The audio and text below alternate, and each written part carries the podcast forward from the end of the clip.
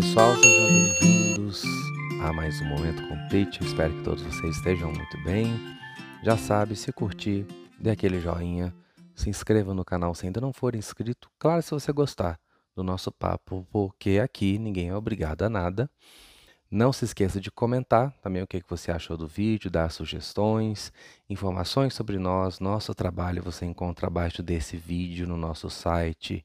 Ali você vai saber tudo, rede social, cursos disponíveis, tudo que existe lá de melhor para você, para te atender, para te ajudar a se tornar uma pessoa melhor e mais evoluída. E falando de novidade, temos uma super novidade na loja do site que é a meditação xamânica. É uma meditação cujo texto foi canalizado, concedido pelo espírito do nosso querido Fayati. É uma meditação muito poderosa, inclusive quando eu gravei essa meditação, eu tive um gasto de energia tão grande que eu já estava meio cansadinho no dia, acabei ficando ruizinho, perdi a voz, mas está tudo certo, estou voltando aos poucos. É uma meditação linda, trabalha os quatro elementos em nós, a energia que representa água, fogo, terra e ar, essas energias estão em nós.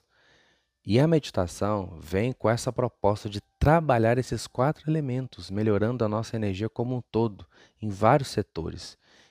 Isso promove saúde, bem-estar, positividade, aumento da sua energia espiritual, do seu poder pessoal, porque te ajuda a conectar conectar-se com essas forças em você e se harmonizar com elas.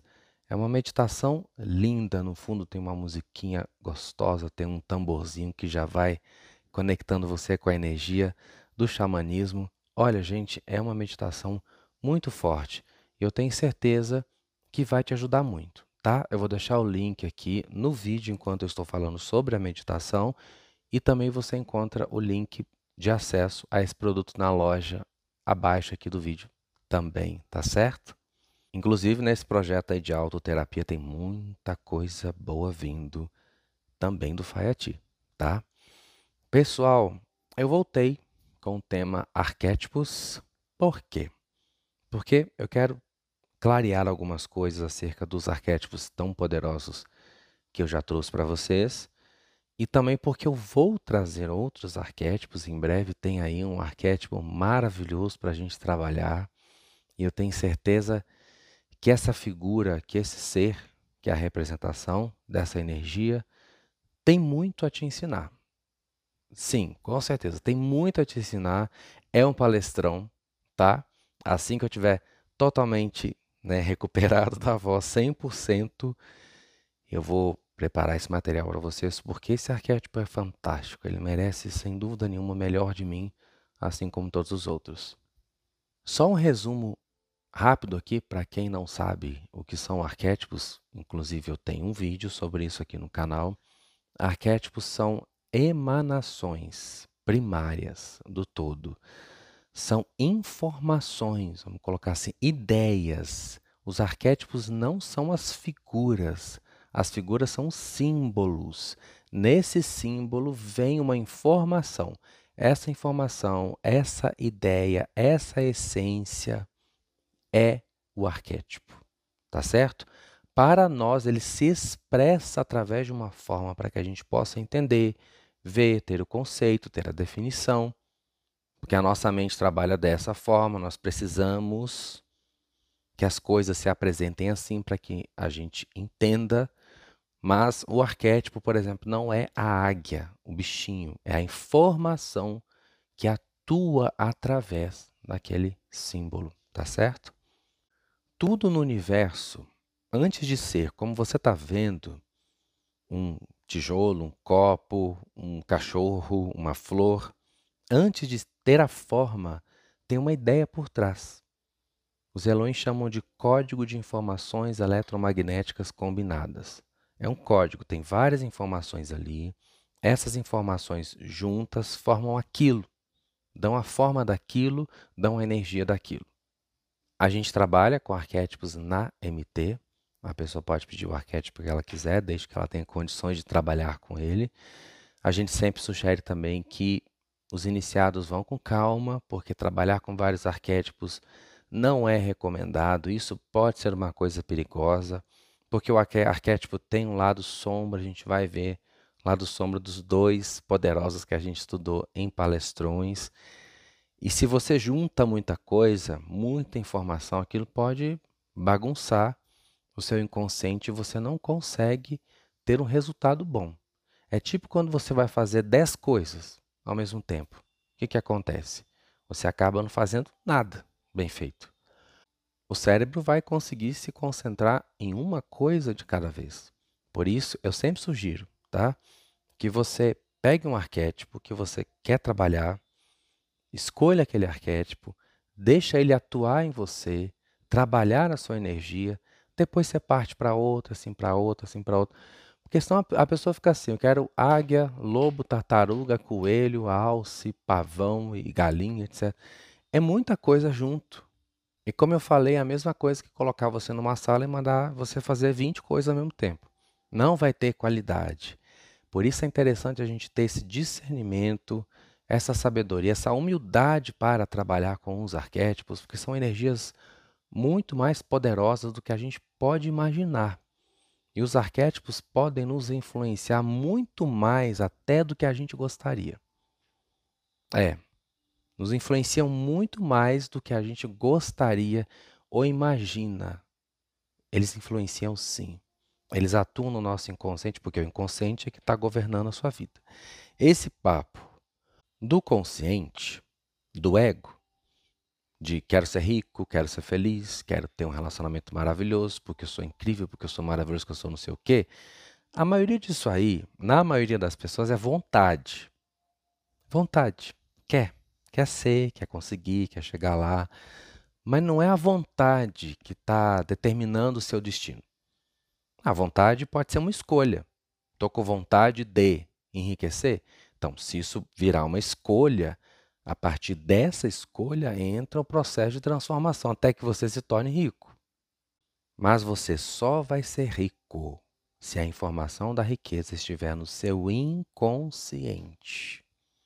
Essa parte profunda em nós, muito mais vasta do que essa pequenina com o nosso nome no RG bonitinho, essa parte enorme que tem que guarda tantas coisas, que é o nosso banco de dados, e tem tanta coisa que você nem imagina sobre você lá nesse inconsciente, sobre tudo que você viveu, sobre tudo que você abraçou, tudo que você colocou lá.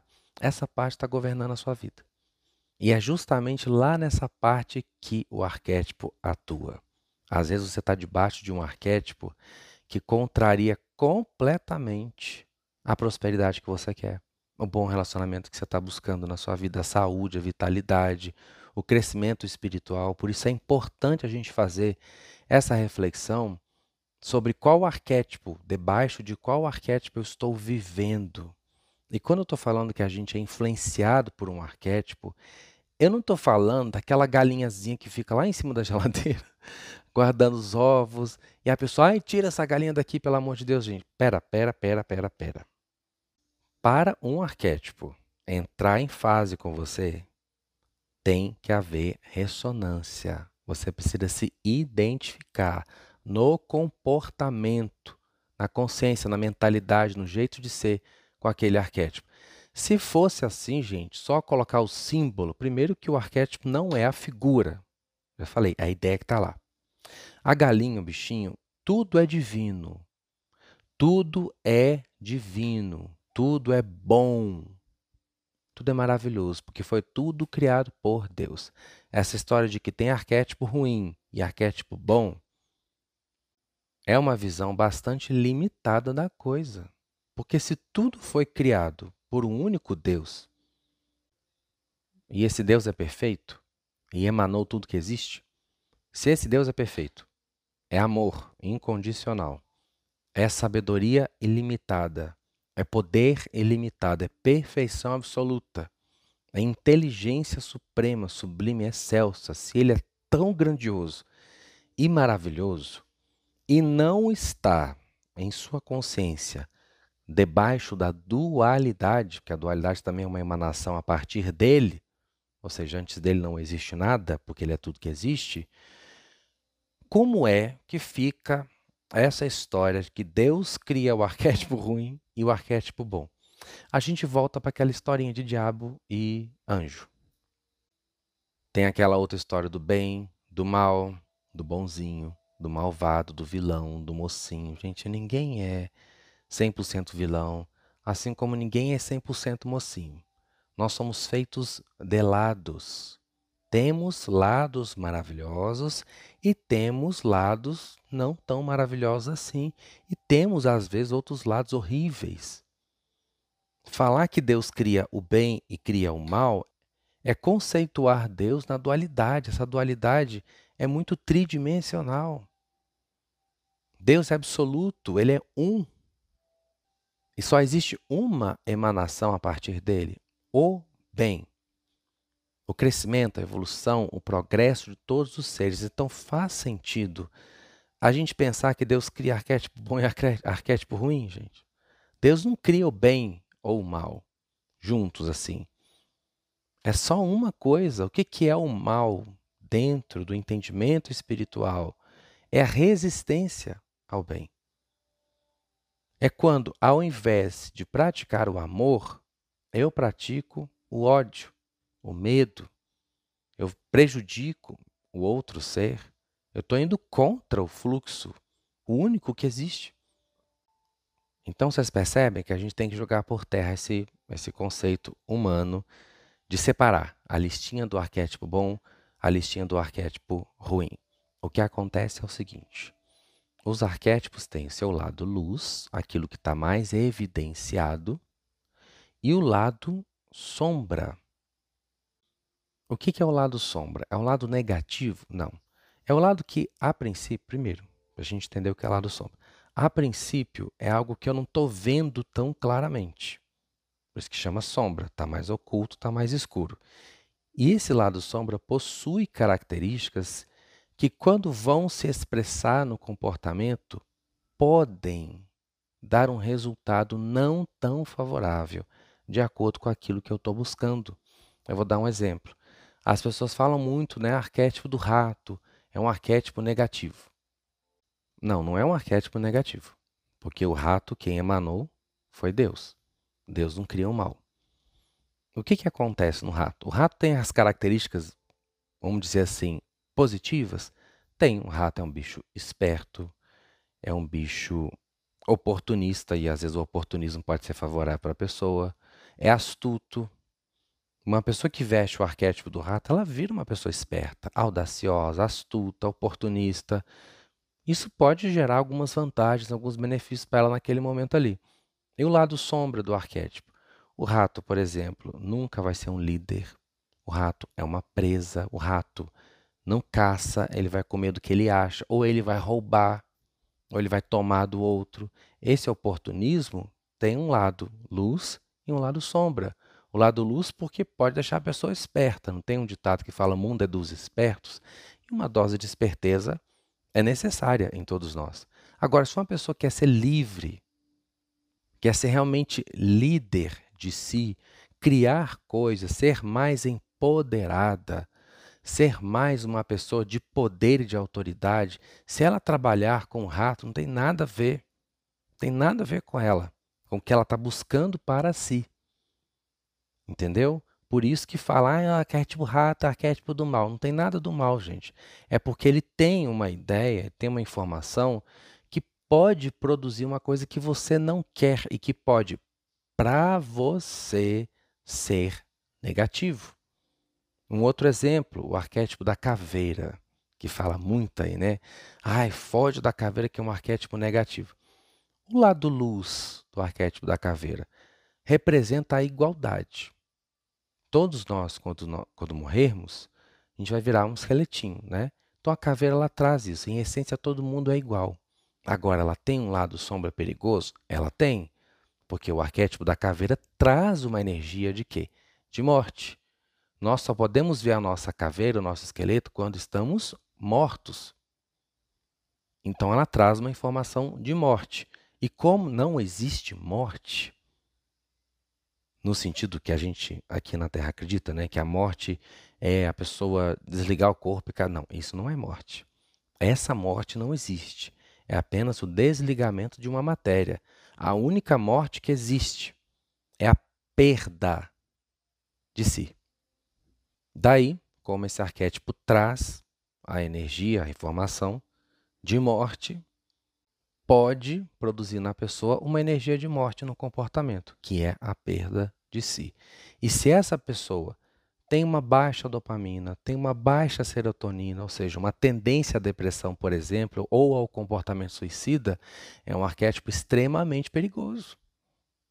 Porque pode baixar ainda mais a serotonina, a dopamina dessa pessoa e ela entrar em depressão, ficar uma pessoa meio trevosa, meio fechada, meio triste, que é o que normalmente acontece quando as pessoas trabalham muito com esse arquétipo. Mas ele não é ruim em si. É que quando ele atua naquela pessoa que tem aquele comportamento, aquela fraqueza, ou aquela dificuldade, ele vai ter um resultado tal.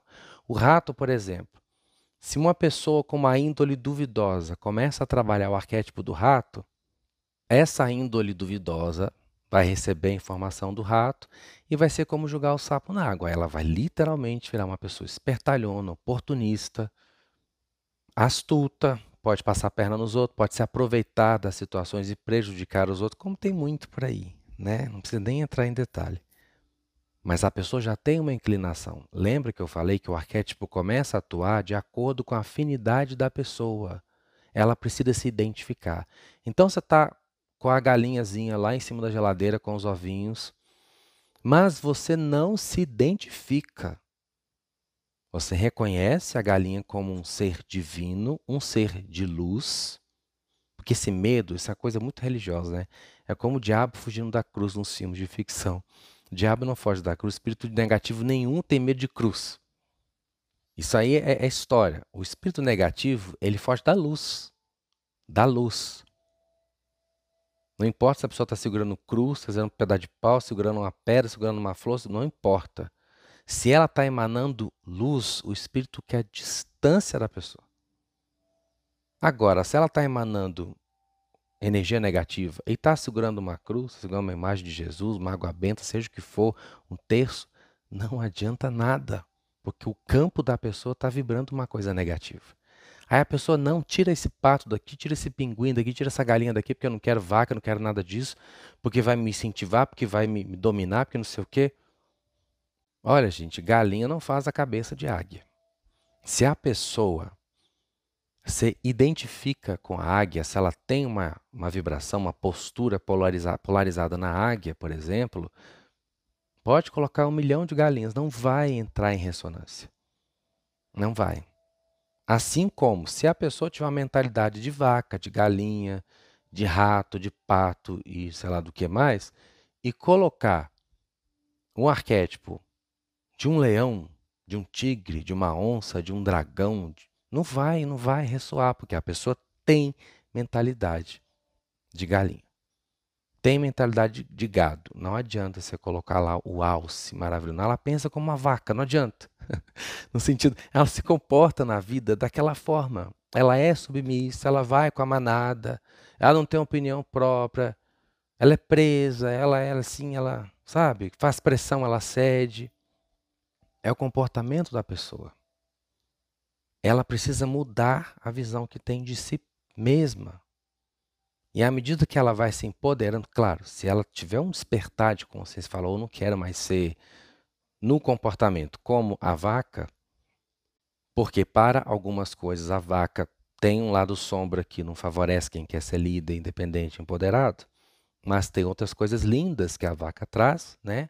A vaca também tem uma energia de prosperidade, porque ela doa o leite, ela alimenta as pessoas, então ela tem uma coisa de sustento, de provisão, de calma, de paz, de tranquilidade. É um, serzinho, quando você convive então com ele, é um bichinho maravilhoso de lidar, fácil demais de lidar. Então tem as coisas boas, né?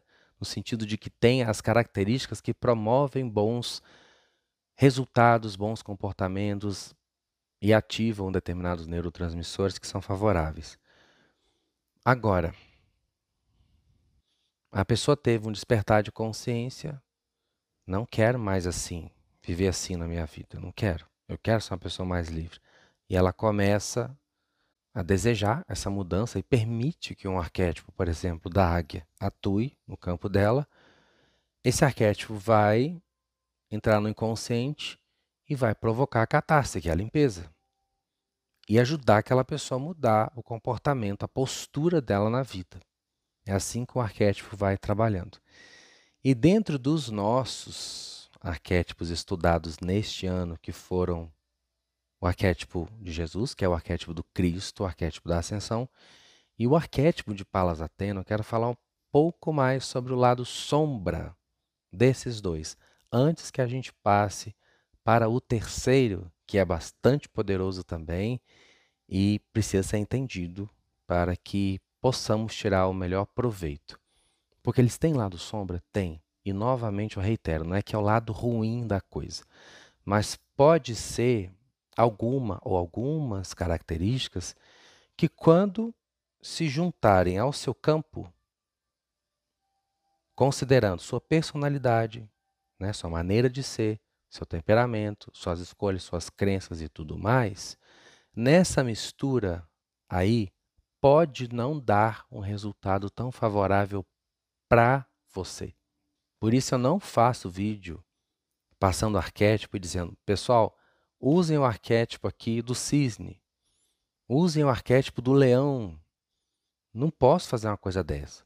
Que para uma pessoa, um cara, por exemplo, que tem uma baixa testosterona, uma baixa libido, uma desmotivação, o leão vai ser excelente, vai dar coragem, vai dar bravura, vai elevar a testosterona, vai dar essa energia de ação, esse impulso, essa garra, porque o leão tem mesmo. Ao mesmo tempo, se eu pego um sujeito que já tem isso muito exacerbado na energia, o que, que acontece? Ao invés de dar força, motivação, coragem e garra, o resultado pode ser agressividade, estresse, raiva, porque está injetando libido, está elevando a testosterona. E se o sujeito já tem aquilo muito elevado, eu vou pôr o leão para quê? E outra, se ele tiver no comportamento alguma tendência à preguiça, porque o leão tem esse ladinho de preguiçoso, tem esse ladinho de deixar que a leoa faça tudo, porque é a natureza dele. Então, se ele tiver essa fraqueza, pode ser que a força, coragem, bravura do leão não ressoem, não façam efeito naquela pessoa, porque a preguiça dela é mais forte e ela vai se identificar com a parte preguiçosa do leão e vai ficar ainda mais desmotivada. Então, gente, um arquétipo precisa ser usado, trabalhado na sua vida, porque ele que vai usar você, não é você que usa o arquétipo, da forma mais adequada para o que você deseja, de acordo com todas as características da sua pessoa, para que nessa ressonância, nessa simbiose, ocorra de fato algo promissor para você e não o contrário, porque não é o que nós queremos. O arquétipo do Cristo fala da ascensão e da unificação. O que, que é isso? É quando o ego e a centelha se unificam. Todo mundo tem ego, todo mundo tem centelha. Só que às vezes, na maioria dos casos, as pessoas ainda estão vibrando nessa dualidade. O ego tem uma maneira de ser e a centelha está puxando para o outro lado. Na unificação é quando o ego se rende completamente. Não são mais dois, com ideais diferentes, distintos, porque isso é muito comum. A centelha quer o amor, o ego quer o egoísmo. A centelha quer dividir tudo. A centelha quer servir, o ego quer ser servido. Então, enquanto esse indivíduo não render totalmente, totalmente, não é 10, 20, 30%, não. Quando está em 10, 20, 30%, está em um processo de ascensão, como todos nós estamos. A MT da ascensão acelera esse processo. Como é que você sabe que está unificado? Quando tudo o que você pensa, sente, faz é a vontade do todo é aquilo que a centelha emana. O que é que a centelha emana? Amor, luz, paz, positividade. A centelha vive pelo todo e para o todo, não é egoísta, não é egocêntrica. A centelha não quer os próprios interesses simplesmente, ela sabe que ela faz parte do pacote todo. Ela quer servir e se doar 100% pela causa do todo. Quando seus pensamentos forem só amor, só positividade, quando as suas crenças forem totalmente positivas e você vibrar somente luz, você ascensionou. O que é que acontece quando um ser vibra nesta frequência? Nós vimos isso acontecer há dois mil anos atrás. O filho de Maria e José fez uma escolha. Durante 30 anos, ele se trabalhou, ele voltou à essência de quem ele já era antes, e aos 30 anos se iluminou completamente. Ao ponto de que, a partir dali, não era mais Jesus. Ele se iluminou tanto que ele se desidentificou do filho de Maria e de José. Ele não era mais Jesus. Jesus estava ali? Estava. Mas Jesus era um servo do Cristo. O viver não era mais de Jesus, era do Cristo. Ou seja, a centelha estava atuando 100% no comando de Jesus. Ele tinha medo, ele tinha dificuldades, ele tinha conflitos, como todo ser humano? Tinha. Só que o que é que acontece quando um ascensionado tem um momento de dificuldade? Ele mostrou isso. Lá no Getsemane, quando ele se desesperou, porque sabia que seria entregue aos soldados, seria julgado e passaria por tudo que ele passou, ele se desesperou. Quando ele se desesperou, ele reagiu como um ser humano, ele teve medo. E abaixo o padrão vibratório. Mas como ele já estava ascensionado, imediatamente a centelha assumiu o comando da situação e deu a resposta. Contudo, que seja feita a sua vontade e não a minha. Essa batata quente eu vou jogar na sua mão. Um ascensionado pensa assim: que seja feita a sua vontade e não a minha. Aí você sabe que ascensionou, tá? Quando você chegou nesse nível. Tudo em você, tudo. Não é só o que os outros vê, não. É tudo. Em você concorda com ele. Tudo em você quer a vontade dele. Tudo em você quer servir. Se ascensionou. Nesse nível, você é amor. Amor, amor, luz, paz, prosperidade, saúde. Você está tão alinhado com o todo nesse nível que não existe nenhum problema para você. Não existe. Ah, rolou um desafio aqui? Você vai rir do desafio. Porque o desafio para um ascensionado não é um desafio é apenas uma oportunidade de expressão do poder divino. Atena fala lá no curso Erguendo o Cetro de Deus: só existe desafio quando não tem fé. A fé que Jesus fala, do grãozinho de mostarda. Porque se você tem uma fé do tamanho do grão de mostarda que pode mandar um monte se lançar ao mar sem problema nenhum, sem dúvida nenhuma, só um ascensionado tem, essa fé de falar, não, eu quero que isso aconteça. Eu determino e tá, e vai acontecer. Se a pessoa vibra nesse nível de fé, de certeza, de convicção, se não há dúvida, o que é que vai desafiar essa pessoa? O que é que vai fazer essa pessoa tremer as pernas?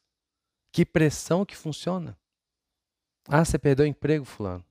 E o fulano tem essa consciência ascensionada. Aí muita gente pode falar assim, ah, mas se o fulano tem essa consciência ascensionada, por que, que ele está naquele emprego? Vai ver, ele gosta. Vai ver, faz sentido para ele. Se você pensa que um ascensionado vai escolher uma vida de luxo e ostentação, você não entendeu o que é um ascensionado. Na maioria das vezes, o ascensionado não se importa com nada disso. Não é que ele não deseja uma vida feliz. Só que ele está voltado a outros interesses. Ele não está correndo atrás do vento. Ele já descobriu o sentido de tudo. Ok? Ele está vibrando na polaridade, na fusão com o todo. Você acha que ele está preocupado com o carro do ano? Com o namorado, com casa, com dinheiro, com status social, com não sei o quê, com. Não está. Não está nem um pouco preocupado com isso. Ele pode desfrutar dessas coisas, mas ele está voltado para outros interesses. E vamos supor que ele queira estar dentro daquele emprego por algum motivo, por um determinado tempo, servindo no que lhe cabe servir ali. Ah, você vai perder o emprego. E a pessoa está ascensionada. Você acha que ela se incomoda com isso? De jeito nenhum. Ah, você não vai ter onde morar. E perturba o ascensionado? De jeito nenhum. Jesus estava sendo julgado, estava sendo ofendido, estavam dizendo coisas totalmente absurdas sobre ele. E o que é que ele fez? Ele ficou lá naquele joguinho de razão. Sabe aquele joguinho de razão? Não, você sabe qual é o joguinho de razão, porque você faz isso dentro da sua casa, você faz isso nas suas relações, você faz isso até com você. Aquela coisa de querer provar que você está certo, de querer impor o seu ponto de vista, e de se ofender quando uma pessoa fala uma coisa contrária ao que você acredita, às suas convicções, que você acha um absurdo falar assim de você. Que absurdo você, você nem me conhece, é ego, né? Jesus, você acha que ele ficou perdendo o tempo dele tentando convencer os outros de que ele era o filho de Deus, de que ele era o Messias, de que ele era. Não, ele apenas abaixou a cabeça, porque nem olhar para eles ele se deu o trabalho. Abaixou a cabeça, e em muitos momentos fechou os olhos, porque ele não queria colapsar a função de onda e emanar a raiva dele. Ele ficou olhando para baixo, enquanto as pessoas falavam, falavam, falavam, falavam, falavam, falavam, falavam. Que é o que você devia fazer. Quando começa aquela discussão inútil dentro de casa, sabe? Aquela discussão inútil, aquele ponto de vista banal, aquela pessoa imatura, irresponsável que não aprendeu que deve tomar conta da própria vida e pensar o que quiser te deixar em paz, mas você entra no jogo, né? Claro, porque você não aceita, você não admite que fale assim com você e de você, ou que pensem diferente do que você diz que é certo. Às vezes a gente precisa dar uma resposta. Às vezes a gente precisa se defender, mas na maioria das vezes é tudo discussão inútil. Deixa a pessoa falar sozinha, como Jesus fez. Agora, por que, que ele fez isso? porque ele tinha a chave da paz totalmente virada. A paz dele não era a paz do mundo, ele mesmo disse. Era uma paz que transcende. Ele está tão bem, tão na certeza de quem ele é, do que ele veio fazer, de quem está vivendo nele, que ele está literalmente cagando e andando para o que pensam. Tanto que na cruz, ao sentir dor no meio do sofrimento humano, que na maioria das vezes o cérebro humano reage na autodefesa, você está ali sendo machucado, você vai querer matar todo mundo para perto de você. O cérebro dele não agiu assim. O que, que ele falou na hora? Pai, perdoe essas pessoas, porque eles não sabem o que fazem. A maldade dos outros não tinha poder nenhum sobre Jesus. E nós, hein, minha gente? Pois é, nós precisamos comer muito feijão com arroz para chegar lá. Mas a gente vai. Um dia a gente vai. Então, gente, é o arquétipo do Cristo. Funciona assim. O arquétipo do Cristo faz com que você solte o mundo. Soltar o mundo. O que é soltar o mundo? É não fazer questão de nada nesse mundo. Tchau. Até a próxima. Foi muito bom falar com você. Porque só nessa aí, se você está querendo iniciar o processo da ascensão, você vai precisar soltar o mundo. Ah, Vinícius, mas o que, que é o mundo? É a Matrix? Não, peraí. Vamos pegar o que, que é o mundo. O mundo é a Matrix? Também. Mas o que, que é o mundo para você? Ai, Vinícius queria tanto ser alguém conhecido, famoso e tá, tá, tá o ascensionado ou o candidato a solta. Não faz questão de ser. Ah, Vinícius, eu queria tanto casar, ter filho e constituir uma família. O ascensionado solta. Não faz questão. Até gosto, mas não faz questão. Ai, Vinícius, eu quero tanto aquele trabalho, naquele lugar, daquele jeito, essa conta bancária, morar naquele lugar, ter esse namorado, ter não sei o quê. O ascensionado solta. O arquétipo do Cristo vai fazer você soltar tudo. Porque quando eu comecei a trabalhar com a ascensão, eu tinha uma série de pretensões sobre mim, sobre a vida, sobre tudo.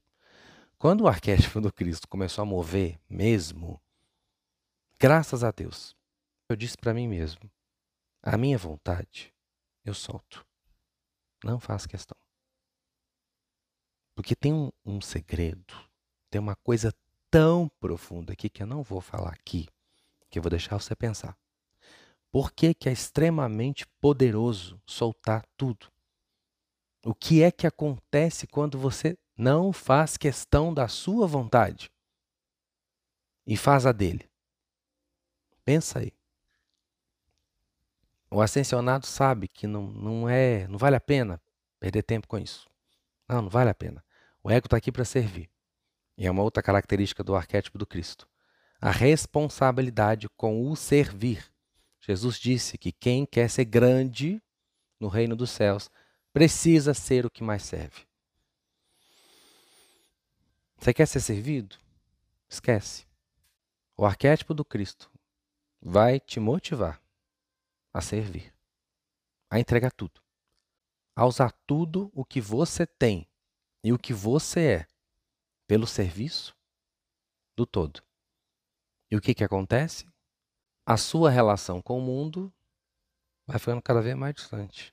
Porque o que, que o mundo quer? Ego, ego, ego, ego, ego, ego, ego, minha vontade, beleza, status, dinheiro, relacionamentos, poder, casa, carro, mulheres, homens e filhos e joias. É isso. E é isso que se vende também na lei da atração. Você sabe, né? Lei da atração virou isso. E o que que o Cristo quer? Reino de Deus. Ele quer buscar o reino de Deus e a sua justiça. Ele não está preocupado com essas coisas do outro lado aqui, porque ele sabe que isso não preenche. Só podem dar prazer, momentos bons. Preenchimento não pode, nada disso é que dá. Tudo isso é ilusão. Vai passar, vai ficar aqui. Pode ser bom, mas vai ficar aqui. Então, se vai ficar aqui, ele não quer juntar tesouros aqui. Foi isso que o mestre quis dizer. Ele não falou para você não viver um relacionamento, ele não falou para você não curtir o seu carro, não falou nada disso. Quando ele disse para não juntar tesouros na terra. O que ele quis dizer é para você não ficar preso nesses ideais. Se volte para aqueles lá que vão com você depois daqui. É isso que vai te fazer feliz. Os bons sentimentos, a realização interior, a evolução espiritual, você se transformar numa pessoa melhor. Você veio aqui para ser uma pessoa melhor e para melhorar o mundo. Quando você abraça a evolução espiritual, é isso. Isso te dá sentido de viver. Isso aqui, ó, do outro lado, carro, casa, namorado, dinheiro. Sem o sentido aqui, aliás, até com o sentido, dá trabalho, dá despesa. E se você fica condicionando a sua felicidade até essas coisas, é uma perda de tempo. Elas podem até ser boas, mas o que realmente vai dar sentido na sua vida está do outro lado da coisa. Então, se você quer o Cristo, você vai ter que soltar tudo isso. Não dá certo. Cristo não anda de mãos dadas com o mundo. Cristo não tem parte com o mundo. Cristo está no mundo, mas não pertence a ele. Ele está no mundo para servir e ajudar aqueles que estão no mundo e tirá-los do pertencimento do mundo. As pessoas querem pertencer ao mundo, elas querem fazer parte desse mundo de todo jeito. Por isso sofrem tanto. E o Cristo está fora da ilusão e vem ajudar essas pessoas a sair dessa ilusão. A responsabilidade do servir te coloca numa posição muito contrária ao que o ego imagina. Né? Vou virar um Cristo, vou ser uma pessoa muito poderosa e vou manifestar muito dinheiro e tá no ego ainda. Entendeu? Porcaria nenhuma do que é ser Cristo. Quando os discípulos ficaram lá na discussão de quem era o maior entre os discípulos, quem ia ser o líder, quem era o que Jesus mais gostava, quem era o mais influente, quem era isso, quem era aquilo. O que, que Jesus fez? Enquanto eles discutiam, ele pegou uma bacia com água, uma toalha e lavou os pés de todos eles, um por um. Lavou, lavou, lavou. E deu a eles uma lição. Se eu que sou o mestre fiz isso, quanto mais vocês precisam fazer. Vocês querem ser grandes? Vocês querem ser especiais no reino? Sirvam a todo resto. O poder de um ascensionado não é para ele. É preciso entender isso. Se você entendeu isso, você sabe o que é ser o Cristo. O poder de um ascensionado é para quê? Para servir os demais. E aí vem o preço. Trabalhar com a frequência do Cristo. O que é que tem que fazer? Deixar tudo e seguir. Evoluir, evoluir, evoluir, evoluir, evoluir sem parar. Crescer sem parar. Para quê? Para ser o tal? O a tal? Não. Para servir. Se você não tem um coração de servo, você não está pronto para entrar no caminho do Cristo. Porque o Cristo é um grande servo. O que, que ele fez? Ele veio aqui, ele ficou preocupado com as outras coisas, ele ficou querendo ser o rei de Roma, querendo ser o tal, o mais poderoso, o mais rico, o mais influente. Não. O que, que ele fez? Serviu. Ah, Vinícius, mas isso aí não é um lado sombra. Depende. Depende do ego que você tem. Que tipo de pessoa que você quer ser? Ou que tipo de pessoa que você é? Se você está nessa aí de manifestar coisas para ser alguém para o mundo, para mostrar bonito para sua família, para todo mundo ver o quanto você cresceu, o quanto você valeu a pena como ser, o quanto você é incrível, o quanto você é o fodão. Se essa é a sua inclinação, meu amigo, não é para você. Vá viver essas coisas, vá, vá. Não, Vinícius, você está mandando ir para a ilusão. Tô, tô mandando, não tô mandando ninguém para lugar nenhum. Eu tô te estimulando, vá, vá mesmo, vá, vá. Você quer isso? Você quer parecer bonito para os outros? Você quer ser famoso, lindo, maravilhoso, rico e ter zilhões de namorados e carros importados? Vá, mas vá de ponta, tá? Não vá, não vá mais, mas vá de ponta, porque você precisa disso para ter as suas lições e descobrir lá na frente que nada daquilo era o que você imaginou e que nada ia te dar a felicidade, o bem-estar que você, iludido, ficava pensando que ia dar. Eu estou te incentivando, vá, vá, vá em busca disso com toda a sua força. Depois você volta aqui e a gente conversa. Se você está buscando isso, para que, que você vai trabalhar arquétipo do Cristo? Porque não adianta, você vai pôr a frequência da ascensão, o que, que ela vai fazer? Ela vai te conduzir para esse caminho do Cristo, aí você vai falar, não, mas peraí, não é isso que eu queria. Ué, não é isso que você queria. Porque você não entendeu o que é um arquétipo do Cristo. Você pensa que vai colocar a energia do Cristo para servir o seu ego, para servir a sua vaidade, é perda de tempo. Aí é onde ocorre a sombra. Você quer ser alguém para o mundo? Não tem nada a ver. O Cristo não quer ser nada no mundo. Ele quer salvar o mundo, ele quer resgatar o mundo do engano e da ilusão. Aí coloca a ascensão numa pessoa vaidosa, iludida e com um ego imenso, vai dar bizil, gente. A catarse vai ser violenta. Por quê? A pessoa não quer, não quer se render, não quer a cruz, não quer pagar o preço, não quer servir, não quer ajudar, não quer se tornar um grande ser para servir aos outros. Ela quer ser grande para ela. Entende? E o arquétipo de Palas Atena traz liderança, empoderamento, disciplina, cura. A mestra Atena vibra no Cristo, tá, gente? O arquétipo é a personagem da mitologia. Talvez isso não tenha ficado muito bem explicado. Só que o arquétipo de Atena vibra na frequência do raio verde. Ele te leva a um confronto com você mesmo. Eita, aí lascou. É cura, não é? Aliás, esse é o trabalho que todo arquétipo faz na pessoa. Cura. Só que o, o arquétipo de Atena, a cura que ela propõe é no equilíbrio, na harmonia, na verdade. Conforme a palestra. É um confronto com você mesmo. Vamos resolver as coisas que estão pendentes, as coisas que você põe debaixo do tapete, as coisas que você não quer ver. Para que, é que você vai trabalhar com a energia da verdade se você não quer ver a verdade? Se você quer continuar iludido, encarnado, achando que a vida é assim, Não, é porque eu sou vítima dos meus pais, é porque eu sou vítima da sociedade, é porque eu não prospero por causa do governo. Para que que vai pôr a verdade? Você não quer a verdade. Ah, não, Vinícius, meu filho sofre porque ele é um coitadinho abandonado pelo pai, um rejeitado, uma pessoa sem muita oportunidade na sociedade. Você não quer ver que você mima, que você estraga, que você protege, que você trata como neném, você não quer ver. Então não trabalha com o arquétipo da verdade. Porque o arquétipo de Palas Atena vai te levar a um confronto com você mesmo para você perceber o quanto você estraga o seu filho. O quanto você não enxerga que o seu filho é uma pessoa irresponsável por que quer ser. O arquétipo da verdade vai fazer você encarar isso. E a renúncia, que é um outro ponto, aliás, eu acho que é o ponto mais forte do arquétipo. Atena abriu mão de uma vida socialmente bonitinha e aceitável para se transformar numa sacerdotisa, numa filósofa, numa mestra do autoconhecimento, não foi o que ela disse? Ela se dedicou a estudar.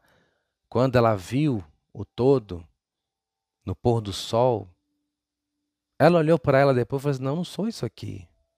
Eu não quero essa vida de mentira. Que talvez foi legal até um certo momento, mas depois que você assume uma outra história em você, uma outra identidade, que talvez tenha mais sentido com aquela que você traz lá no peito, você fala: não, não quero mais isso. Aí você tem que renunciar. Não trabalha, tá? Com o arquétipo de Atena, se você quer continuar se enganando dentro dessa relação que não faz sentido dentro dessa vida que não tem sentido para você. Fazendo papel de besta para os outros, sendo quem você não é, passando por cima da sua verdade, da sua essência, para agradar todo mundo, não trabalhe com o arquétipo de Atena. Porque ela vai te libertar disso. Ou pelo menos te mostrar que você está preso e você vai sair se você quiser. Lembra? Atena abriu mão desse mundo de ilusões para ser quem realmente ela era. Se você não está afim de renunciar, não trabalhe. Outro ponto: Atena é independente, forte, líder, determinada. Se a pessoa não souber trabalhar isso, ela pode virar uma ilha. Deixa eu explicar isso.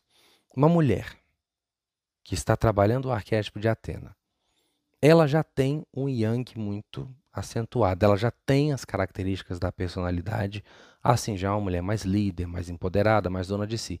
Ela coloca mais energia daquilo nela, ela tende, se não trabalhar, acabar sendo uma pessoa excessivamente yang, às vezes arrogante, às vezes se fechar numa ilha dentro de si mesma e essa independência soar como não preciso de ninguém essa autossuficiência perigosíssima, porque nós precisamos das pessoas sim, não para ser feliz, não para ser amado. Isso não precisa não. Mas precisar das pessoas precisa. Está no mundo sociedade. Eu preciso de vocês é de mim. Senão, o professor precisa dos alunos. Os alunos precisam do professor, certo? Então a gente está aqui numa troca. Só que se a pessoa já tem isso muito forte, ela pode entrar numa coisa de auto suficiência um pouquinho perigosa. Então é preciso trabalhar muito isso. E Atena nos relacionamentos, gente. Vinícius, eu quero um namoradinho, um maridinho ou uma esposinha, como diz a música, o fulano, dois filhos e um cachorro, que era aquela vidinha ali. Aí você coloca um arquétipo de uma mulher que largou aquilo tudo para ser outra coisa. Pera, pera, pera. Isso tudo que você quer. Se você quer a vidinha do, do bonitinho, dois filhos e um cachorro, para que é que você vai colocar a frequência de uma mulher que largou tudo isso? Que não estava preocupada com nada disso. Ela queria ser uma sacerdotisa no templo. Ela buscou isso, a sabedoria, inteligência, conhecimento, para se transformar na deusa da verdade. Se o que você quer é aquela conjuntura social, familiar, que não tem nada a ver, não tem nada de errado, vai colocar um arquétipo que na vida encarnada fez uma coisa completamente oposta? Talvez a princípio não seja o arquétipo mais interessante para se trabalhar relacionamento.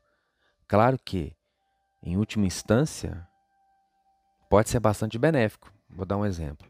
Se você é uma pessoa carente, que está sofrendo de dependência emocional, está precisando se curar, se resgatar, se libertar de uma porção de coisas, conquistar novamente a sua independência interior, sua autonomia, o arquétipo de Atena é perfeitíssimo para você. Pode ir sem medo de ser feliz, porque ele vai trazer você de volta para si mesmo. Vai te dar coragem, no caso, como foi a própria história da Atena, de terminar uma relação que não faz mais sentido para você, de findar com uma história que não tem mais sentido para você, resgatar o seu poder pessoal, resgatar a sua energia de valor com você, resgatar-se, porque a gente acaba se perdendo no meio das nossas experiências, tanto que é um arquétipo de cura, e a pessoa deseja uma relação amorosa, uma relação afetiva, uma família tal. Só que ela está num processo de cura. Aí a pessoa trabalha, né, vamos supor, com o arquétipo de Atena, ela se cura, se liberta, se transforma, se empodera. Após esse processo de cura, de empoderamento, de resgate, aí sim ela parte para um arquétipo que seja mais adequado para ela na construção de uma relação. Mas se a pessoa está precisando se libertar de algo que não faz mais sentido, e se ela precisa se empoderar de novo, se encontrar consigo mesma, abraçar a sua missão de vida interna, porque a missão de vida, antes de mais nada, de cada um de nós é cuidar de si mesmo, aí esse arquétipo de cura vai ser muito poderoso e muito interessante para tirar a pessoa daquela vibração. Até porque numa vibração de dependência, de carência, de falta, você não vai conseguir criar para si, na sua experiência, uma relação amorosa de sucesso. Mesmo que Atena não tenha focado nisso na vida dela, o arquétipo dela pode te curar até para que mais tarde você esteja numa vibração, numa postura, esteja pronto para desfrutar ou criar ou ter condições de trabalhar numa questão de relação afetiva. No meu caso, por exemplo, eu não teria efeito dessa sombra. Eu posso trabalhar o arquétipo de Atena a vida inteira, porque eu não tenho a pretensão de me casar, de ter filhos, de constituir família nesse sentido. Então, isso não seria uma sombra no meu caso. A minha história de vida a minha missão de vida, aquilo que eu busco, que eu procuro, quem eu sou e quem eu quero me tornar cada vez mais, é muito semelhante a quem Atena foi na vida dela. Agora, se você já tem uma pretensão diferente, se o que você busca para sua vida é outra coisa, atente-se a esse detalhe. Equilibre-se com Atena, se cure com o arquétipo de Atena, se empodere, tome posse de você de novo porque ela faz isso, a energia do arquétipo, te motiva a tomar posse de você, a tomar posse da sua vida, dos seus sentimentos, da sua verdade, da sua alma, daquilo que faz sentido para você. E na posse de si, aí sim, você trabalha um arquétipo, um outro arquétipo, para construir uma relação amorosa, se esse for o seu desejo. E mais um detalhe: embora Atena seja um arquétipo que se apresenta numa forma feminina, ela pode ser usada tanto por mulheres quanto por homens, porque todos nós temos o sagrado feminino e os atributos do arquétipo funcionam bem em qualquer pessoa. Resgatando essa energia do sagrado feminino, tanto nos homens quanto nas mulheres. E nas mulheres, então, faz um empoderamento fantástico, traz de volta a deusa. Isso repercute na autoestima, dela ou na autoestima dele, repercute no poder pessoal, repercute na prosperidade, porque Atena é uma líder, é conhecida como deusa da sabedoria, estrategista, é uma líder, e para você prosperar, você precisa ter uma energia de liderança bem trabalhada no seu campo. E se você também está com a autoestima elevada, a prosperidade é algo que pode fluir com muito mais facilidade nesse campo já trabalhado. Por isso, é tão necessário que a gente estude os arquétipos e se estude também para poder trabalhar com eles de forma mais promissora. Quem você quer ser primeiro? Descubra isso. O que é que você quer trabalhar na sua vida? Aí depois você pensa qual arquétipo que vai trabalhar na sua vida, tá bom? Porque são arquétipos lindos, maravilhosos, mas eles podem trazer uma proposta que, no momento, talvez não seja para você. Tá bom? Espero que tenha ficado claro. É um podcast que virou um palestrão, né? Para quem tá meio sem voz, falou cinquenta e tantos minutos, tá tudo certo, né? A gente tá aqui para falar mesmo, né? eu vim aqui para falar, então tá tudo certo. Um grande beijo para vocês. Ó, a meditação xamânica passada pelo mestre Fayati disponível para vocês na loja virtual, tá bom? Um grande beijo e até a próxima. Antes que eu me esqueça,